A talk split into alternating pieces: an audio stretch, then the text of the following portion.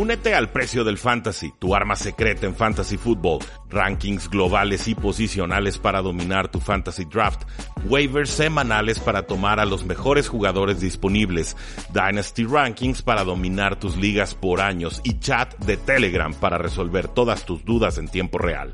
Visita stam.store diagonal precio NFL o da clic al link en este episodio para suscribirte.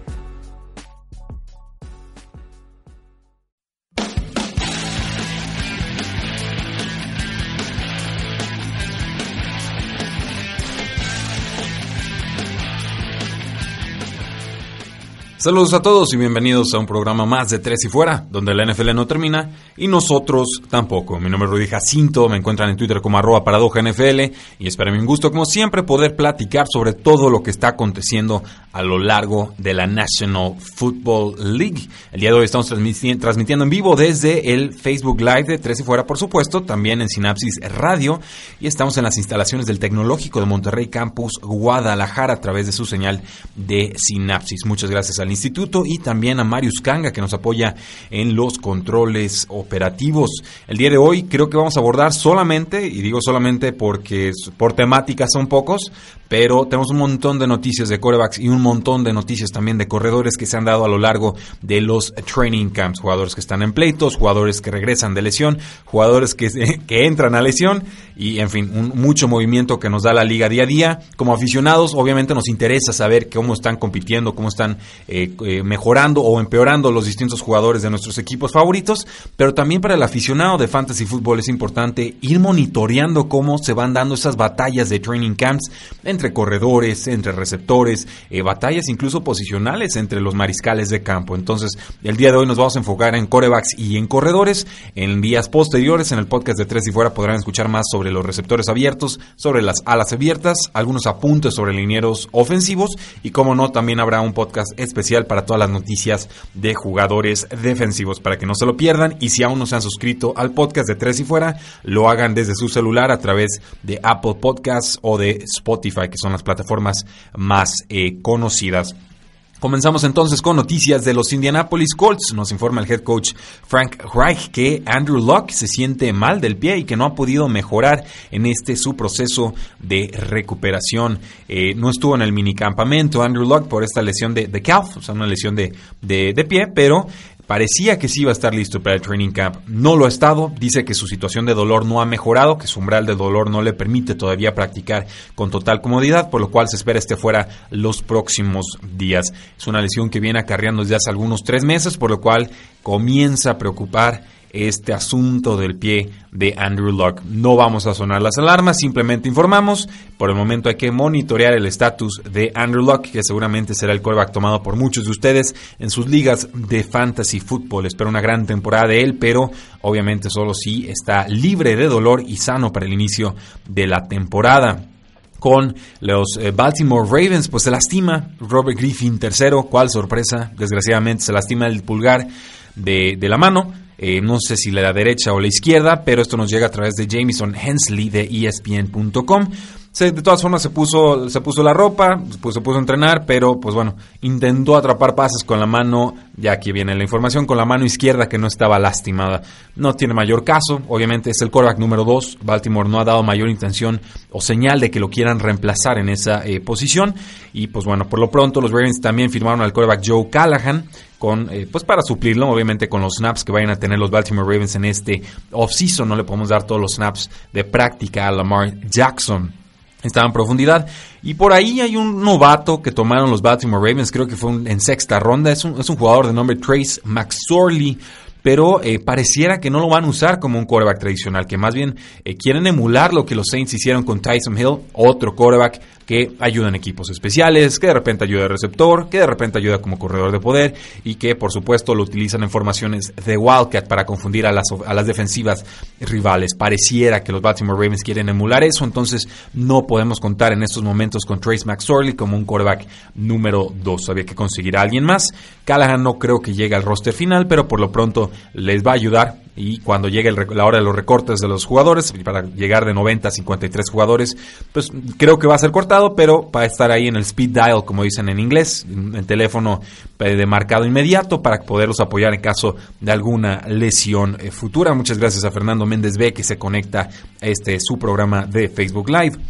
Nos dice el general manager de los Rams, Les Smith, recientemente renovado por el equipo, por cierto, que el equipo sí piensa renovar a Jared Goff. Entonces, adiós a las especulaciones, adiós a, lo que decíamos yo y muchos analistas de pues ver qué pudiera pasar con Los Ángeles Rams si decidían no renovar a este quarterback, que es adecuado, pero para mí no es especial. Esa es mi postura actual sobre Jared Goff. Creo que es más producto del sistema que realmente un jugador que eleve el nivel del sistema como, tal, por lo cual nos dice Leslie, el general manager, que es un asunto de cuándo lo firman y no de si lo van a firmar eh, o no.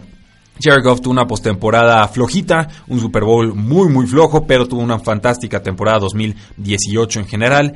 Eh, terminó entre los líderes corebacks en pases de anotación con 32, acabó con 4.688 yardas y además con 8.36 yardas por intento de pase, que es excelente. Normalmente le estamos pidiendo un coreback que nos dé más de 7 yardas por intento de pase. Ojo, eh, es por intento de pase, no por pase completado. Entonces, cada que el coreback intentó pasar, eh, completo, no el pase, promediamos todos esos intentos y nos está dando 8.36 yardas, que es un número excelente. Tiene un gran coach, tiene un gran elenco ofensivo. La defensiva, por supuesto, le ayudó mucho la temporada pasada.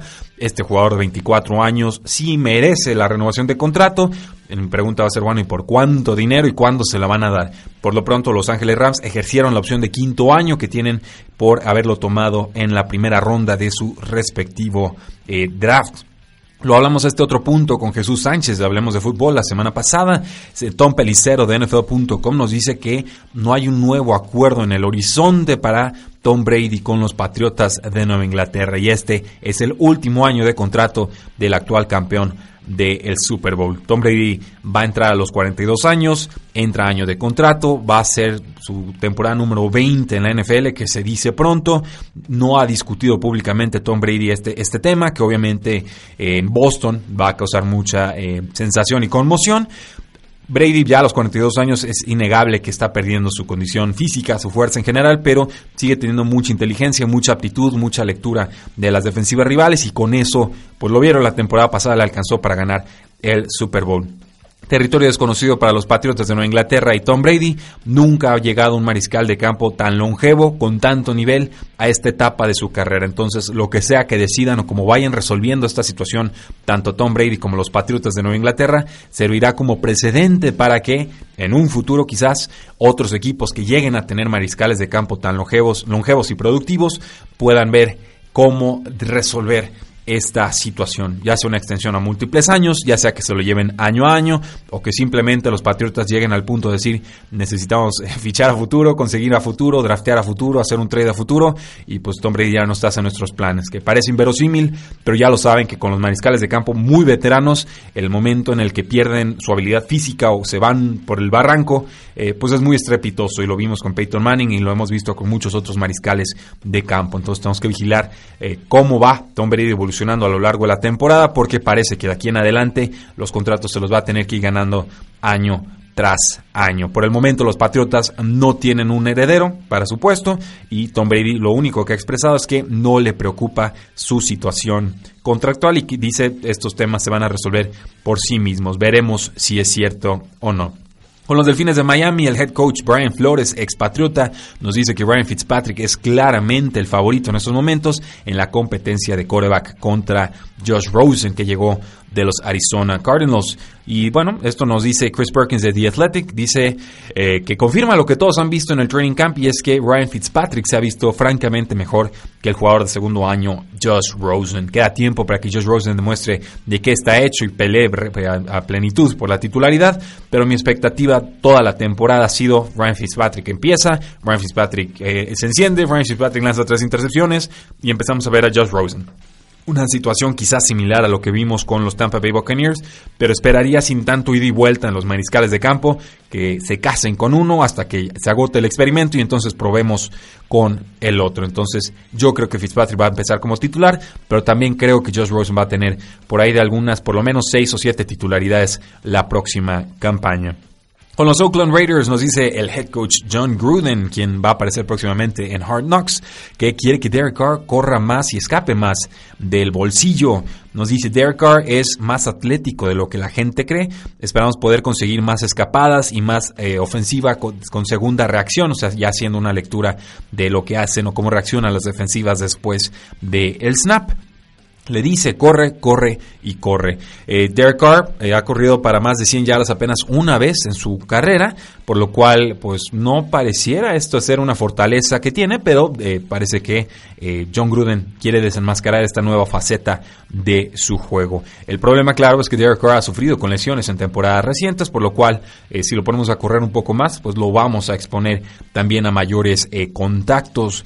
Y una nota, bueno, que tiene que dar algo de tristeza y de risa y de tragedia, pues nos dice también John Gruden que francamente le empieza a gustar este muchacho que se llama Nate Peterman. Lo recordarán como el señor intercepción de los Buffalo Bills, que entró en un juego de visita contra Los Ángeles Chargers y lanzó cinco intercepciones en ese partido y lo mandaron a la banca. Creo que las cinco fueron en la primera mitad, ya no, ya no supe si, ya ni recuerdo bien. El caso es que cada que entraba había intercepciones y no todo era culpa de Nate Peterman, por supuesto, pero lo cortaron los Bills, llegó a otro equipo, también lo cortaron, llega a los eh, Oakland Raiders y pues ahora parece que le está haciendo los ojitos a John Gruden. Yo creo que mejor le, vayan, le van tapando los ojos porque si no, Nate Peterman puede acabar como el quarterback número 2 del equipo. Compite en estos momentos Nathan Peterman para ser el quarterback número 2 contra Mike Glennon, quien empezó su carrera con los Tampa Bay Buccaneers y después estuvo una temporada muy malita con eh, los Osos de Chicago antes de que Mitchell Trubisky se hiciera cargo de los controles. El año pasado estuvo con los Arizona Cardinals, no vio prácticamente acción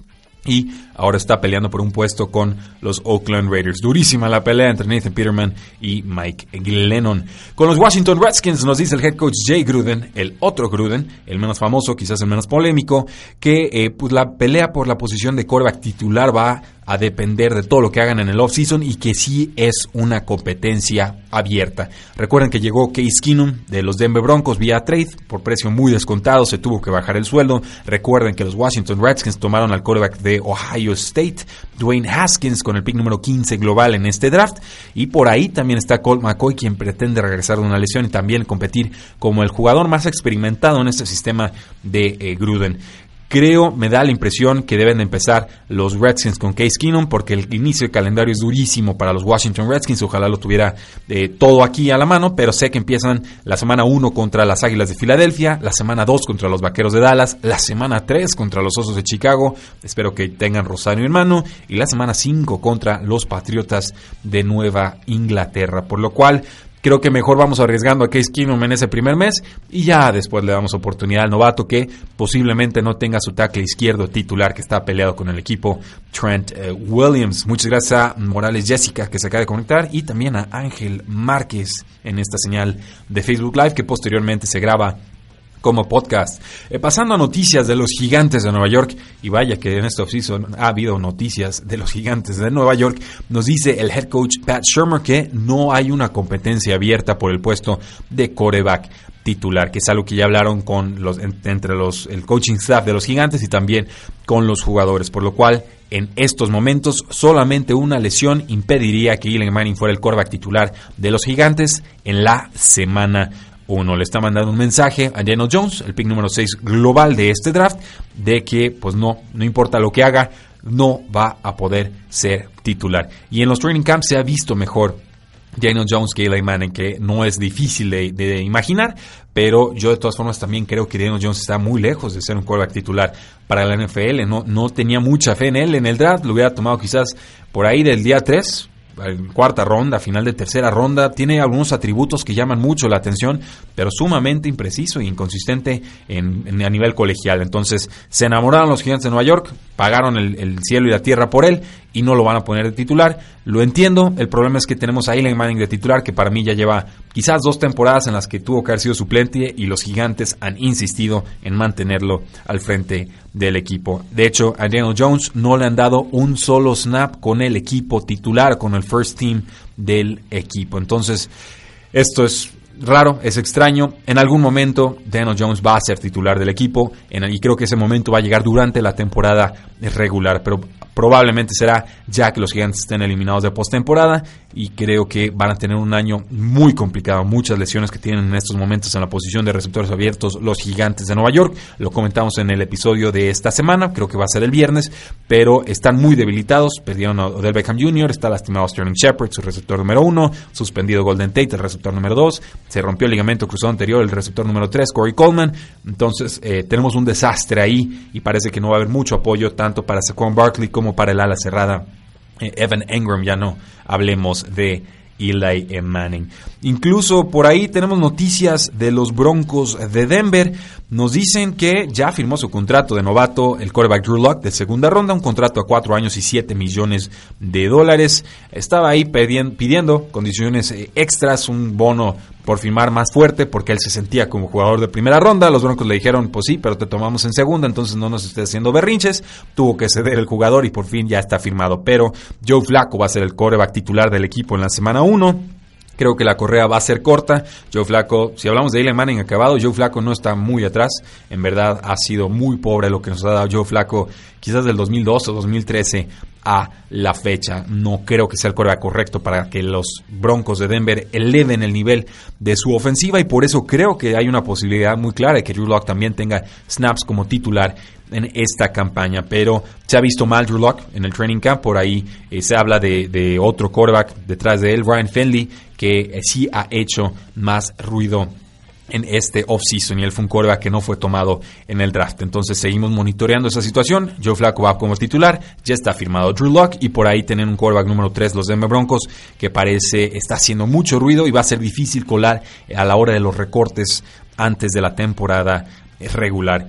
Nos dice entonces el coach de los Baltimore Ravens, John Harbaugh, que si creen que va a tener, eh, bueno, que más bien que Cam Newton en su momento tuvo 139 eh, acarreos como coreback, pues que bueno, Lamar Jackson deberían apostar todos que va a correr más que eso y eso son números muy peligrosos, muy prometedores para fantasy, pero si han visto la complexión física de Lamar Jackson, eh, no estamos hablando precisamente de un Joey Bosa o de un Rob Gronkowski o un Travis Kelsey, o sea, no estamos hablando de un jugador con un armazón enorme. Es un jugador bastante livianito que sí, subió algo de peso en este offseason, unas 7 o 10 libras de músculo, pero eh, aún así Vamos, jugó la temporada de novato con 1.602 y 212 libras, que es un buen peso, pero no sé si sea lo ideal para alguien que va a estar corriendo tanto como parece prometer eh, John Harbaugh.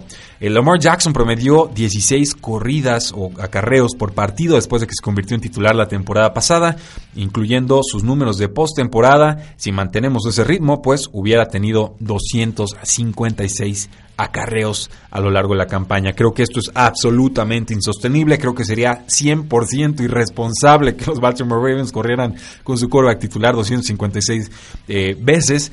Creo que estuvo a punto de romper el récord de más acarreos de, Michael Vick para una temporada en apenas los 7, 9 partidos que tuvo. Entonces, eh, no, no, no, no, no le hagamos eso al novato. Hay que enseñarle a pasar y sí aprovecharlo como corredor y sí revolucionar la NFL por tierra si queremos, pero no abusando de él porque queremos que tenga una carrera larga y si lo ponemos a correr a ese nivel y a ese calibre, creo que no nos va a durar. Con eh, el coach de Oklahoma, Lincoln Riley, pues estuvo en el programa The Dan Patrick Show en marzo y nos dijo que Kyler Murray era un tremendo líder. Eso es un sentimiento que ahora no, también nos vuelve a transmitir el veteranísimo receptor de los Arizona Cardinals, Larry Fitzgerald.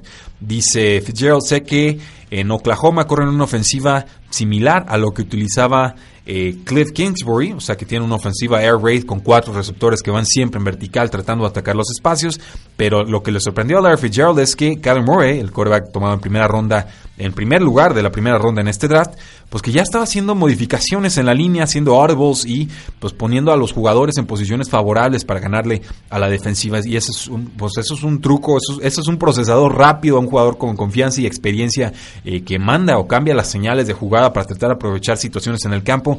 Eso no es algo que normalmente hagan los corebacks eh, novatos en la NFL. De hecho, podríamos hablar incluso de Jared Goff, que básicamente le dictan las órdenes al oído y ya va al, campo y las ejecuta.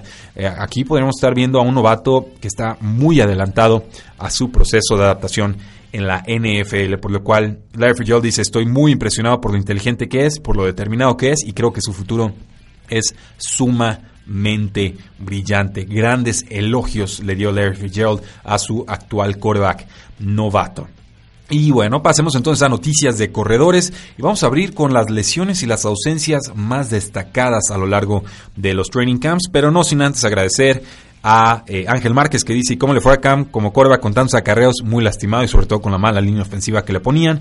Luego ya entró Bob Sanz al episodio, se ríe con Fernando y nos dice Víctor Solano, saludos Rudy, señor programa de fútbol. Muchas gracias, dice, en la AFC Norte lo único seguro es que Bengals serán últimos, Jackson puede cambiar, Browns puede irle muy bien y hasta los Steelers acabarán bien, será un buen duelo divisional.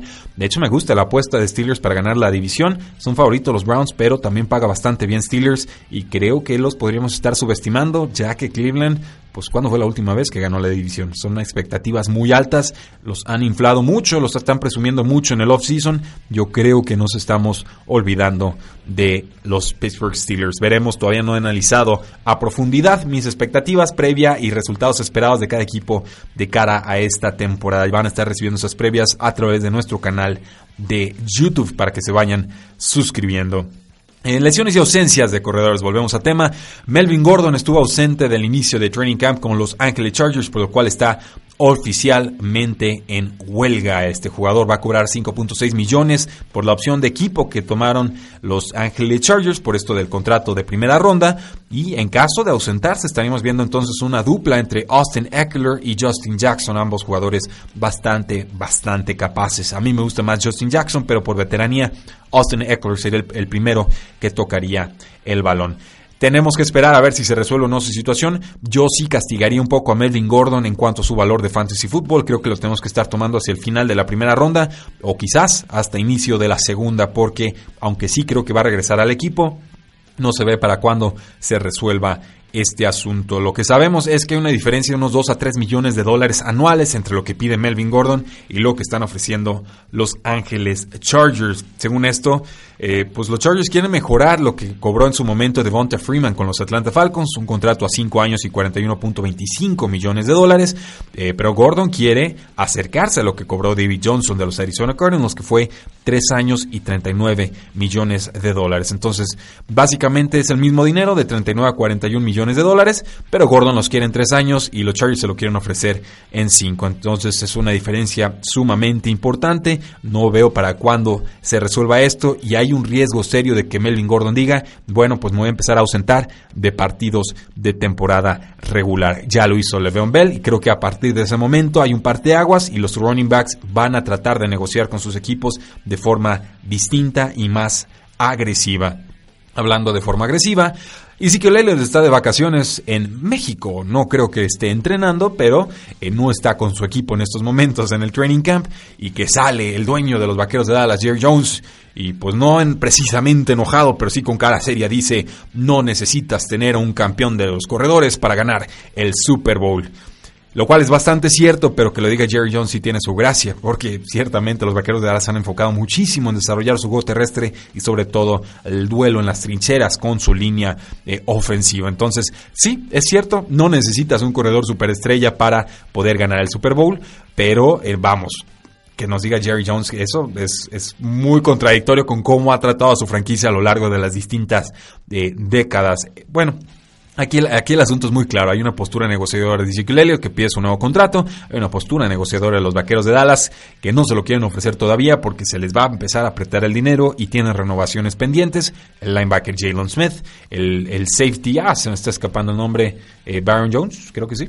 Y el quarterback de los vaqueros de Dallas, Dak Prescott. Entonces, esos tres creo que son prioridades para los vaqueros de Dallas porque se les va a acabar el contrato el próximo año. A Ezekiel Elliott todavía le quedan dos y él ya quiere su dinero. Entonces, Entiendo las ambas posturas, pero eh, ambos están entrincherando y aquí hay un asunto complicado de resolver. Por lo pronto, los vaqueros de Dallas decidieron firmar a el corredor Alfred Morris, que si hablamos de jugadores que ya están más de salida que de entrada, Alfred Morris sería uno de ellos. Iba a visitar a los Santos de Nueva Orleans, decidió firmar con los Vaqueros de Dallas y este jugador de 30 años, pues no le queda mucho en el tanque, sinceramente, pero ya estuvo con los Vaqueros de Dallas y ya tuvo una temporada productiva con los Vaqueros de Dallas. Ya conoce el sistema de juego de Jason Garrett, aunque el coordinador ofensivo, Kellen Moore, es nuevo, no es, no es el que tenían con anterioridad. Entonces, en caso de que Ezekiel decida perderse duelos de temporada regular, Creo que Alfred Morris se convertiría entonces en el corredor titular, primeras y segundas oportunidades, el corredor de zona roja. Tendríamos como suplente a Darius Jackson, un jugador con condiciones atléticas muy destacadas, pero que no ha hecho eh, francamente nada en juegos de temporada regular. Eh, tenemos a Tony Pollard, que sería como una especie de jugador gadget ágil que pueda atrapar pases desde el backfield, incluso ser utilizado como receptor slot, un jugador novato que tomaron los vaqueros de Dallas en este draft. Y creo que más o menos así se estarían resolviendo las posiciones. Y ojo con Tony Pollard, creo que al final de nuestras rondas de draft en ligas PPR de puntos por recepción nos podría ayudar muchísimo, independientemente de si está o no Zeke en el campo. Con los Kansas City Chiefs, Damian Williams, por una lesión de isquiotibial o de tendón de la corva, no estuvo practicando este lunes. Eh, no hay indicación de si es un problema a largo plazo o no voy a asumir que no lo es, pero ya sabemos que las lesiones musculares, estos soft tissue injuries, eh, tienen una tendencia a prolongarse, a complicarse y que los jugadores llegan a resentirlos a lo largo de la temporada regular. Entonces hay que tener especial cuidado cuando un jugador eh, tiene una lesión de este tipo porque rápida y fácilmente puede reincidir en ella. Con los San Francisco 49ers, el corredor Jerick McKinnon fue puesto en la lista activa, pero de PUP. Sigue recuperándose de su ruptura de ligamento cruzado anterior, pero todo parece indicar que la próxima semana ya estaría activo y practicando y compitiendo tanto con Matt Breda como con el favorito para ser titular del equipo, Devin Coleman, que llega de los Atlanta Falcons y se vuelve a reunir con su ex coordinador ofensivo Kyle Shanahan. Con los Titanes de Tennessee, pues hubo una lesión, el corredor Derek Henry, una lesión en la parte inferior de la pierna, no parece de gravedad. El head coach de los Titans, Mike Vrabel, no dio una fecha de regreso para eh, Henry, pero parece que es una lesión de tobillo o de pie. Se la van a llevar tranquilo con él, podría perderse algunas semanas de práctica, pero no parece estar en riesgo para llegar al inicio de la temporada regular. Recuerden que los Tennessee Titans se enfocaron en correr con Derrick Henry hasta el final de su temporada pasada y eh, jugó muy bien. La verdad es que su cierre de campaña fue muy fuerte y parecía el jugador más importante de la ofensiva de los Titans para esta temporada. Con Los Ángeles Rams, pues pusieron a Todd Gurley en un plan de veterano eh, para limitar sus repeticiones y prácticas en este training camp. Suena muy bonito esto del plan de veterano, es como que ya se graduó, como que ya es chico grande, como que ya lo van a tratar de forma especial, pero tiene 25 años, entonces a mí más bien me suena a que la, condición de la rodilla es degenerativa, que es fea, que va a seguir empeorando, que los Ángeles Rams no pueden escaparse de, de este contrato hasta el 2022, no sin pagar una penalidad fuerte porque le acaban de ofrecer un nuevo contrato de muchísimo dinero, récord número uno para un running back. Entonces, eh, a mí sí me preocupa esto, es una medida de precaución. Sí creo que Todd Gurley va a poder competir bien, pero creo que los días de Todd Gurley teniendo 25, 30 carreos o hasta 20 toques de balón por partido eh, ya están muy atrás. Creo que sí van a limitar mucho a Todd, Gurley y nos dio la señal el equipo de que tenía que protegerlo más, recuperando a su corredor Malcolm Brown, que ya que se convertía en agente libre, pero sobre todo tomando al novato Daryl eh, Henderson, el, el corredor de Memphis, que parece se va a adecuar muy muy bien a este sistema ofensivo tan poderoso de los Ángeles Rams. Con los Washington Redskins ya pudo practicar por fin el corredor Darius Guys, quien se perdió toda la temporada pasada con una ruptura de ligamento eh, anterior, el, ACL. Esto desde agosto del 2018. Va a competir, a competir por acarreos con Adrian Peterson y creo que van a tener muchos problemas a la ofensiva los Washington Redskins, independientemente de quién sea el corredor titular y de quién sea el quarterback titular. Creo que es un año pues no sé si podamos hablar de reconstrucción, pero sí de reencuentro y de redefinición de lo que quieren ser y a lo que aspiran convertirse los Washington Redskins con los Patriotas de Nueva Inglaterra, salió el director de Player Personnel, Nick Caserio, para anunciar que el corredor Sonny Mitchell ya está practicando con el equipo y que se encuentra sano de un procedimiento en la rodilla. Duró muy poco en la lista PUP Sonny Mitchell. Siguen habiendo preocupaciones sobre la durabilidad de su rodilla. Es una condición que tiene desde que estaba en colegial, pero cerró muy bien la temporada con toda clase de touchdowns, siendo clase en eh, clave en todos los juegos de postemporada, eh, anotando el único touchdown del Super Bowl 53. Entonces, creo que sigue siendo el jugador más importante en ese backfield, eh, con todo y perdón James White, que seguramente tendrá muchos targets en este offseason, atrapando pases desde el backfield. Por ahí no olviden al jugador de tercera ronda que tomaron los Patriotas, a Damien Harris de la Universidad de Alabama, un jugador capaz, un jugador balanceado, un jugador con buenas condiciones atléticas, SPAC de 60 percentil, sabe atrapar pases, sabe bloquear bien, no tiene fumbles, entonces un jugador muy confiable en caso de que Sonny Mitchell vuelva a lastimarse. Con los Seattle Seahawks, Parece que Chris Carson está por fin 100% sano de su rodilla para iniciar este training camp. Tuvo un procedimiento en la rodilla que él llamó o consideró menor y que nunca iba a ser de una recuperación larga. Un jugador muy talentoso, Chris Carson, que desafortunadamente no ha tenido una temporada completa en alguno de sus años en la NFL, no ha tenido una temporada con 16 partidos sanos, se lastima y esto pues podría significar más oportunidades para Rashad Penny, que es un jugador que sigue adaptándose a un cambio de eh, ataque terrestre de lo que tenía colegial a lo que tiene ahora con los Seattle Seahawks, que le exige mejor lectura de las líneas y creo que eso le costó algo el año pasado. Vimos algunos destellos, pero no propiamente una adaptación al 100% pero podría de todas formas volverse muy importante tras la salida de Mike Davis a los Osos de Chicago y, por supuesto, una lesión que pudiese o no tener en un futuro Chris eh, Carson. Con el agente libre Alex Collins, lo recordarán con los Baltimore Ravens y de hecho también un exjugador de los Seattle Seahawks pues se rompió la pierna y pues esto obviamente le va a impedir firmar con algún equipo en estos momentos y además de su lesión de pie pues enfrenta tres acusaciones o, demandas por un arresto que sufrió en marzo lo cual podría llevarlo a una prolongada suspensión por parte de la NFL entonces a estar tranquilo a resolver su situación legal a curarse de la pierna. Es un jugador todavía de 24 años que hace dos temporadas tuvo una temporada eh, estelar muy muy buena de 973 yardas Creo que ahí queda algo de talento, pero ciertamente no lo veremos próximamente por este tema de la lesión y por su, eh, sus problemas legales. Nos dice Gerardo Vázquez García, saludos desde Cancún. Pues un fuerte abrazo de vuelta desde Guadalajara, Jalisco, México. Nos dice Jorge Meléndez con una foto de los Seattle Seahawks. ¿Cómo ves a Collier de Seahawks de una lesión? Esa no la íbamos a guardar para noticias del lunes, pero eh, el LJ Collier, creo que es el nombre completo, primera ronda de los Seattle Seahawks en este draft, un reemplazo para muchos jugadores que han perdido los Seahawks eh, para presionar a los mariscales de campo rivales. Se lastima, se fue, fue retirado en el carrito de las desgracias.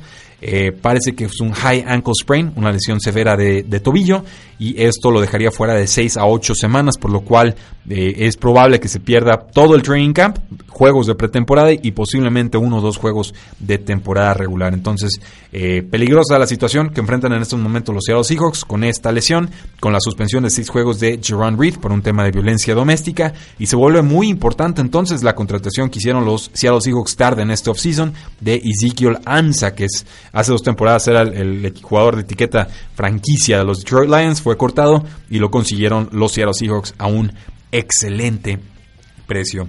El agente libre llega ya y con una eh, lesión de rodilla el año pasado, ya tuvo el alta médica por el doctor James Andrews el miércoles pasado. Recuerden que llega ya y se rompió el ligamento cruzado anterior con las Águilas de Filadelfia el 7 de octubre del 2018. Ha visitado a los Indianapolis Colts, tiene 26 años, esta visita fue en marzo, no ha habido mayores noticias sobre equipos interesados en sus servicios porque de hecho los Colts firmaron a Spencer Ware como su corredor número 3. Luego las Águilas de Filadelfia tomaron a Miles Sanders y luego hicieron un trade por Jordan Howard, entonces se les cerraron por completo esas dos posibilidades. Creo que van a necesitar una lesión de algún otro jugador para que algún equipo se interese en sus servicios. Ahí dejamos a un lado entonces las noticias de lesiones y suspensiones y jugadores ausentes en la posición de corredores. Pasamos a noticias de corredores, pero ya de, un, de una índole más eh, general. O sea, perspectivas, análisis que de lo que harán los jugadores ya propiamente en el campo. Nos dice Le'Veon Bell que él, si le quieren dar 500 toques de balón con los Jets de Nueva York, que se los den.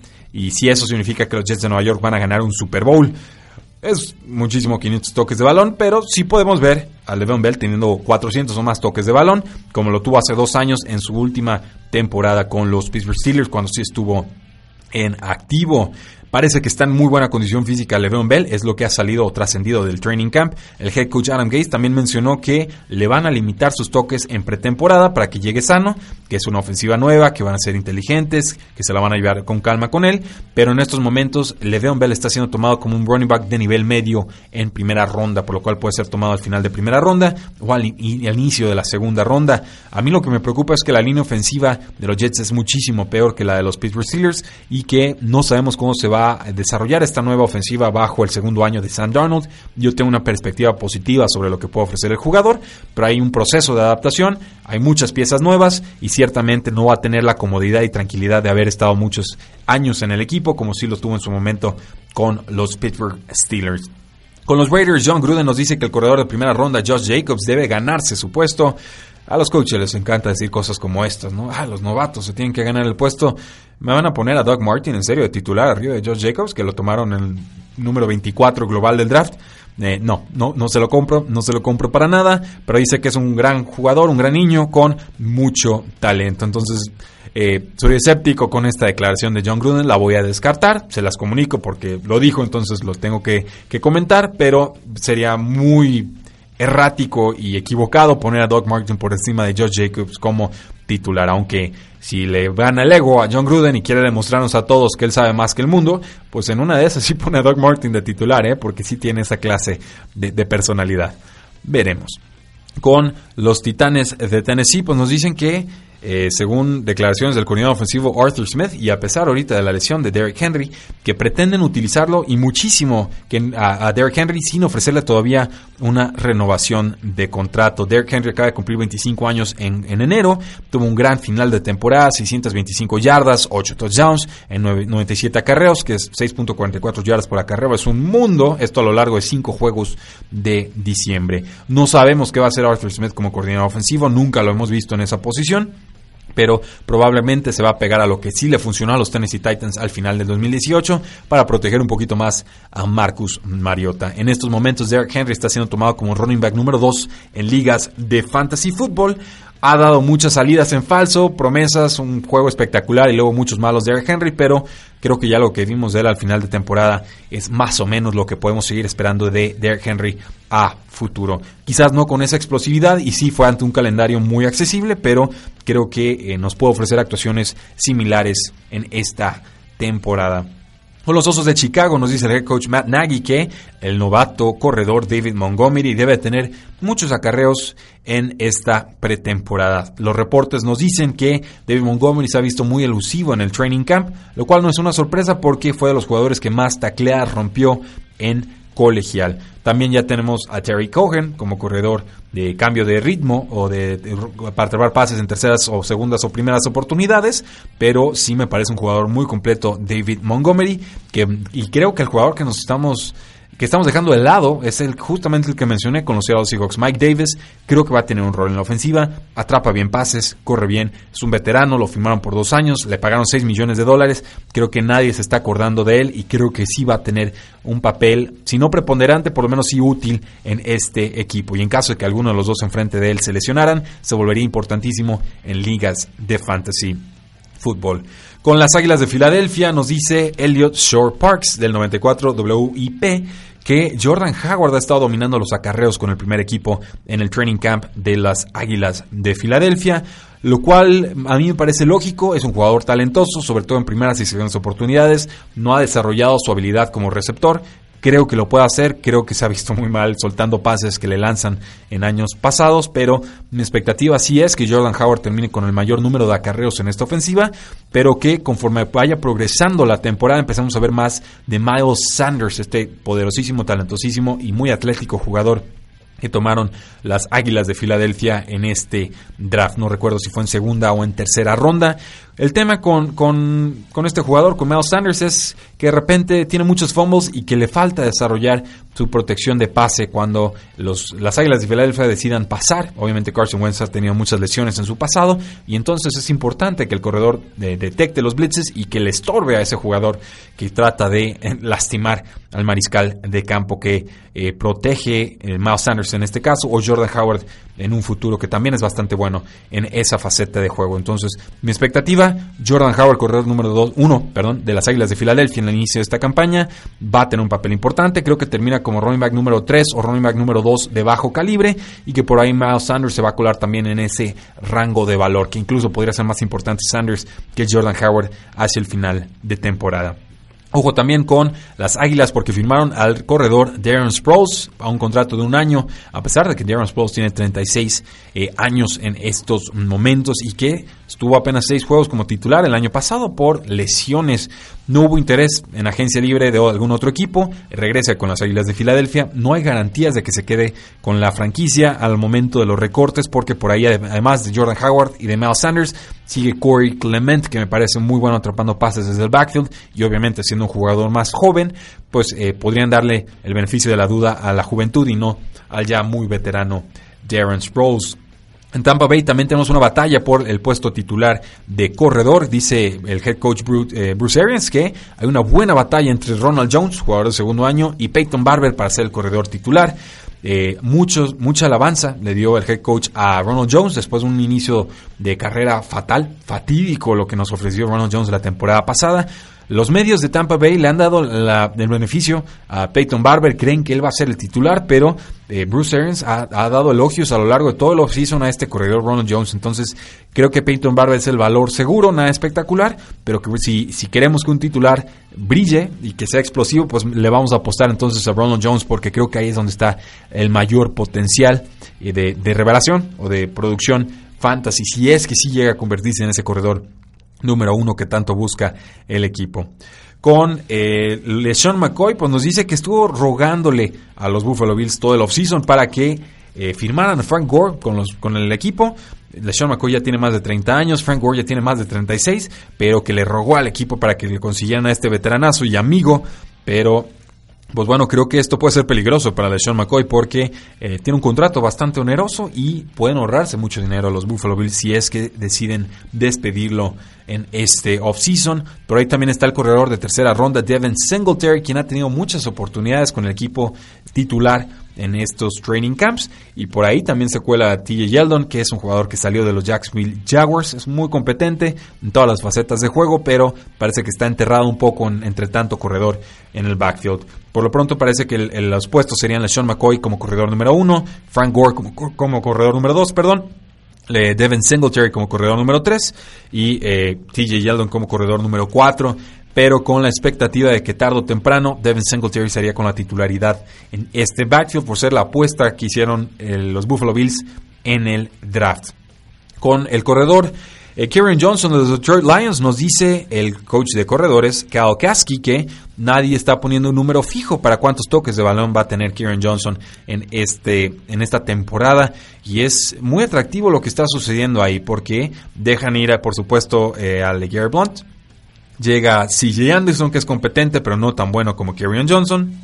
Y cortan a Theo Riddick. Y ese cortar a Theo Riddick significa que se liberan muchos targets en esta ofensiva. Y significa que entonces Karen Johnson va a tener más pases atrapados desde el backfield. En estos momentos creo que Karen Johnson es un corredor número 2 de alto calibre, con potencial para convertirse en running back número 1 para cuando estemos en nuestros drafts del 2020. Me gusta mucho su estilo, norte a sur, eh, sin dudar, ataca los espacios con velocidad, con fuerza, con determinación. Simplemente se tiene que mantener sano y creo que con Detroit podría tener una temporada espectacular. Eh, con los Cleveland Browns parece que Kareem Hunt se está llevando bastante bien con Nick Chubb, el corredor de segundo año titular del equipo. Nos dice Nick Chubb, Kareem es bastante cool, entró, llegó y nos llevamos bien desde un principio, simplemente estudiando el, libro de jugadas y divirtiéndonos. Ha sido muy agradable tenerlo cerca, entonces parece que el proceso de adaptación de Kareem Hunt con los Cleveland Browns es el ideal, le está yendo bien pero eh, mi muchacho Nick Chubb nadie lo va a quitar de la titularidad. A mí me encanta Kareem Hunt como talento, pero me gusta aún más eh, Nick Chubb, a quien yo en el draft del año pasado lo tenía empatado con Saquon Barkley como talento en la posición de corredor y creo que no hizo más que validar esa opinión que tuve de él como titular de la NFL.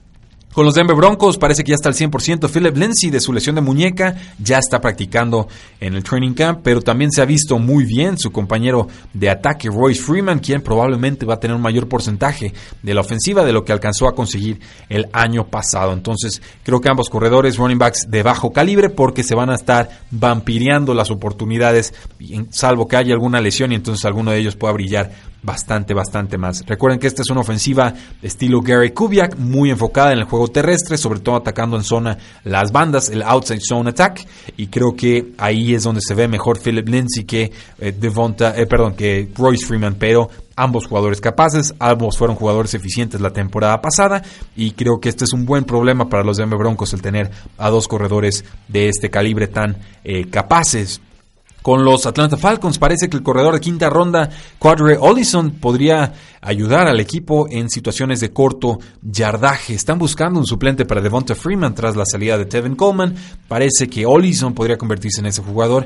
A mí no me gustó lo que hizo Ito Smith como corredor número 2 del equipo el año pasado. Me pareció ineficiente, me pareció que en zona roja no producía, no generaba demasiadas yardas después de recepción o de contacto. Entonces creo que eh, estoy intrigado nada más por ver que si puede Quadri Ollison usurpar esa posición y en caso de una lesión de Devonta Freeman convertirse en el corredor número 1 del equipo. Estoy esperando una muy buena temporada de Devonta Freeman, pero si me interesa saber quién es el suplente, hay que estudiar los juegos de pretemporada porque tiene un historial ya bastante extenso de lesiones este jugador de Devonta Freeman. Con los Miami Dolphins nos dice Cameron Wolf de ESPN que Kalen Balash está teniendo los snaps del primer equipo. Eh, parece que apunta a corredor titular del equipo. ¿Será? otro coach que va a despreciar a, Kenyon Drake, que por más talento que muestra nadie se quiere comprometer a tenerlo como corredor número uno. Veremos, eh, está siendo tomado alto Kenyon Drake en drafts, creo que está por ahí de la cuarta, quinta ronda pero Kellen Balach está todavía en rondas de doble dígito. Entonces, creo que esa brecha es demasiado grande. Según lo que hemos visto de training camps, Kellen Balach va a tener un rol en esta ofensiva. No tiene la visión de Kenyon Drake, pero sí tiene más físico y más capacidad física. Creo que es más veloz, más robusto. Atrapa muy bien los pases desde backfield Kellen Balach. Le falta mucho desarrollar esa visión, insisto, pero eh, parece que prototípicamente sí sería mejor corredor de primeras y segundas oportunidades. Y entonces pareciera que Kenyon Drake podría ser el, el apoyo, el relevo y atrapar pases en terceras eh, oportunidades. Muy intrigante lo que está sucediendo con los Miami Dolphins y va a tener consecuencias en ligas de fantasy fútbol. Yo también, eh, nos dice Ángel Márquez, también tengo a en mi Dynasty. Yo también lo tengo guardaditos del año pasado en equipo de práctica en varias de mis ligas de dinastía. Tomado al final de segundas rondas de rookie drafts. Entonces, sí, ojalá tenga un rol Kellen Balash para que nos vaya mejor en nuestras ligas de dinastía. Eh, acelerando un poco las noticias con los Houston Texans. Parece que Deontay Foreman ya está sano, va a intentar regresar de esa lesión del tendón de Aquiles. No pudo hacer nada el año pasado. Creo que si está sano va a ser mejor jugador que Lamar Miller. Él tiene mucho volumen de ataque, pero ya la eficiencia no lo acompaña. Entonces, eh, y además a los Texans les gusta correr y lo hacen de forma ineficiente. Creo que sería importantísimo que viéramos a Deontay Foreman en plenitud de condiciones. Con los Santos de Nueva Orleans firmaron al corredor de los Washington Redskins, Rob Kelly, una simple contratación eh, de suplencia. Ahora sí que va para corredor número 3 o incluso número 4 del equipo. Y creo que a Javoris Allen lo mandaron a reserva de lesionados. Parece que hubo una lesión ahí y no podrán contar con sus eh, servicios. Con Jacksonville mandaron al corredor novato Recall Armstead a PUP. No está practicando con el equipo en estos momentos.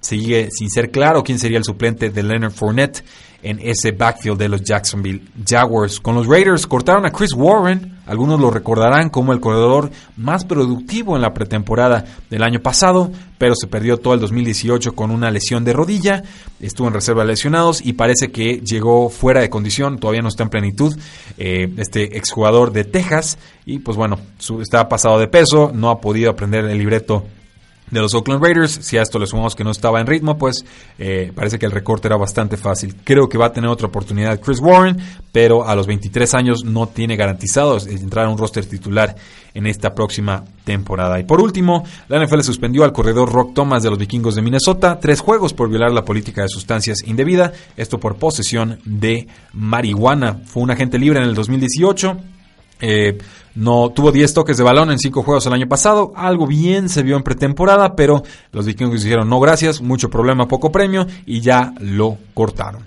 Así, damas y caballeros, terminamos nuestro programa de corebacks y corredores con todo lo que ha sucedido en el training camp.